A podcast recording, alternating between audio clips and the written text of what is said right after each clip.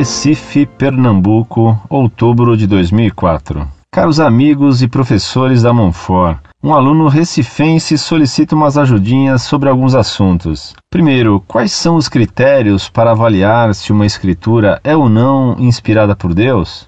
Segundo, quais os bons da apologética que se referem não somente aos protestantes, como também aos ateus, comunistas, libertinos e espécies do mesmo gênero? Terceiro, já que o principal obstáculo numa contenda entre um ateu é o seu insistente desejo da inexistência de Deus, há algum estudo sobre tais pessoas? Na psicologia, na teologia, enfim? Quarto, se a minha Santa Igreja Católica não ver com bons olhos a astrologia, como encontra-se referências astrológicas na obra Divina Comédia de Dante, mesmo colocando os astrólogos no terceiro inferno? Ou mesmo em São Tomás de Aquino, alguma referência bibliográfica também? De antemão agradeço a atenção, a qualidade, a sinceridade e a defesa de vocês todos pela nossa esposa de Cristo que estejamos com Deus para sempre. Para dizer que só falo bem de vocês, há um grande defeito de vocês. Não tem nenhuma forma de virem a Recife. Só os paulistas são os privilegiados. Um abraço de seu amigo de Recife.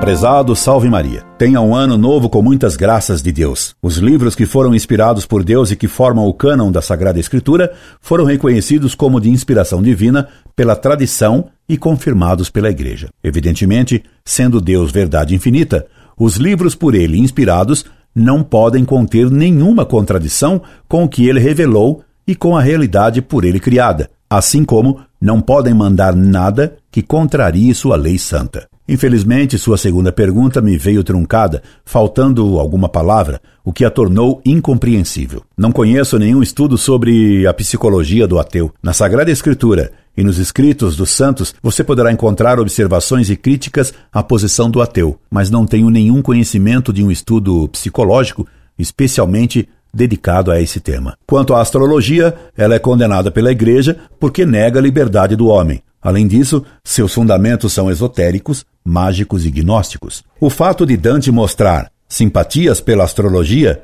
não a torna aceitável, e sim leva a condenar a posição religiosa de Dante. Se você consultar nosso trabalho sobre Dante em nosso site, lá você encontrará informações que demonstram como Dante não era ortodoxo, e sim um gibelino com ideias péssimas. São Tomás não admite que os astros tenham influência sobre ações humanas. O que ele aceita é uma influência puramente física, material. Assim, o sol pode queimar nossa pele, e um clima frio, úmido e brumoso pode tornar pessoas muito sensíveis tristes. Não mais que isso. Incorde Jesus Semper, Orlando Fedeli.